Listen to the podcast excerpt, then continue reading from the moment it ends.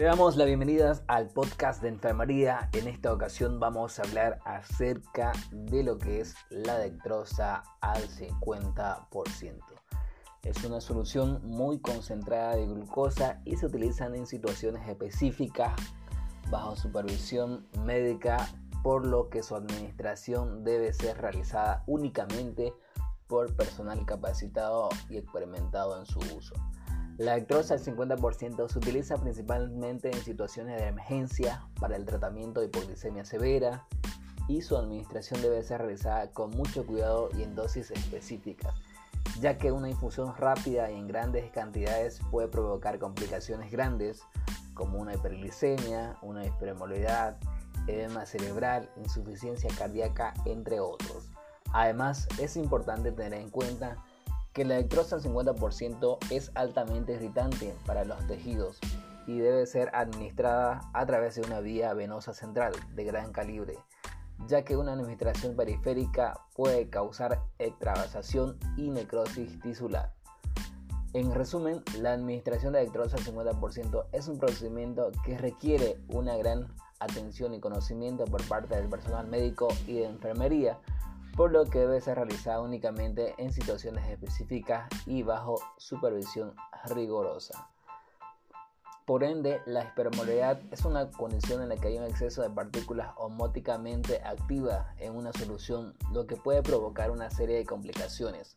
En el caso de la dextrosa al 50%, la hiperosmolaridad se debe a su alta concentración de glucosa, que puede exceder la capacidad de los riñones para excretarla y puede provocar una serie de complicaciones como hiperglucemia. La administración de al 50% puede provocar un aumento rápido y excesivo de los niveles de glucosa en sangre, lo que puede llevar a una hiperglicemia, especialmente de pacientes con diabetes mellitus. 2. Deshidratación. La hiperosmolaridad puede provocar la pérdida de agua de las células y la deshidratación, lo que puede llevar a una disminución del volumen sanguíneo y la perfusión tisular. Asimismo puede provocar acidosis metabólica. La hiperosmolaridad puede provocar una acidosis metabólica debido a la acumulación del ácido láctico y cetona. Asimismo, otra complicación es el edema cerebral. La hiperosmolaridad puede provocar una extracción excesiva de agua, las células del cerebro, lo que puede llevar a un edema cerebral. Por estas razones, la administración de dextrosa al 50% debe ser realizada únicamente por personal capacitado y siempre bajo supervisión médica rigurosa. La velocidad de infusión debe ser lenta y cuidadosamente regulada y se debe monitorear de cerca al paciente para detectar y tratar cualquier complicación que pueda surgir.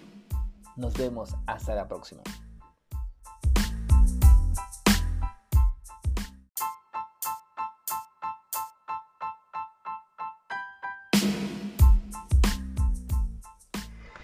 ¿Qué tal amigos? ¿Cómo están? Bienvenidos a lo que es el podcast de enfermería. En esta ocasión vamos a hablar acerca de la fenitoína, este medicamento antiepiléptico que se utiliza para prevenir y tratar las convulsiones y la epilepsia principalmente. También se puede utilizar para tratar la neuralgia del trigémino y otros trastornos neurológicos. La fenitoína actúa disminuyendo la actividad eléctrica excesiva en el cerebro que puede causar convulsiones y otros trastornos neurológicos. También puede prevenir la propagación de las convulsiones a otras áreas del cerebro. La fenitoína se puede administrar en forma de comprimidos, cápsulas o también soluciones inyectables. La dosis y la duración del tratamiento dependerán del trastorno que se esté tratando, la edad del paciente, también el peso y otros factores patológicos que tiene el paciente. Es importante tener en cuenta que la fenitoína puede provocar una serie de efectos secundarios, como somnolencia, mareo, náuseas, cambio en el estado de ánimo, problemas de coordinación y reacciones alérgicas. También puede interactuar con otros medicamentos por lo que es importante informar al médico sobre los medicamentos que se estén tomando antes de comenzar este tratamiento con la fenitoína. La feitoína debe ser administrada únicamente bajo supervisión médica de enfermería rigurosa y debe ser utilizada con precaución en pacientes con antecedentes de enfermedad hepática o renal también con antecedentes de hipertensión arterial, enfermedad cardíaca y otros trastornos médicos. ¿no? Estamos hablando entonces acerca de la fenitoína, que es un medicamento antipiléptico que se utiliza para tratar las convulsiones y la epilepsia. Su administración también puede provocar hiperosmolaridad debido a su contenido de propilengol que se utiliza como vehículo de la solución. El propilenglicol es una sustancia osmóticamente activa que puede provocar una acumulación de partículas en la sangre y provocar hiperosmolaridad, ¿no? La hiperosmolaridad asociada a la fenitoína puede provocar una serie de complicaciones como una insuficiencia renal. La hiperosmolaridad puede provocar una sobrecarga renal y daño renal, especialmente en pacientes con enfermedad renal preexistente. También puede provocar trastornos de equilibrio ácido-base. La hiperosmolaridad puede provocar una acidosis metabólica o alcalosis respiratoria dependiendo de la compensación respiratoria del paciente. Asimismo puede provocar alteraciones del sistema nervioso central.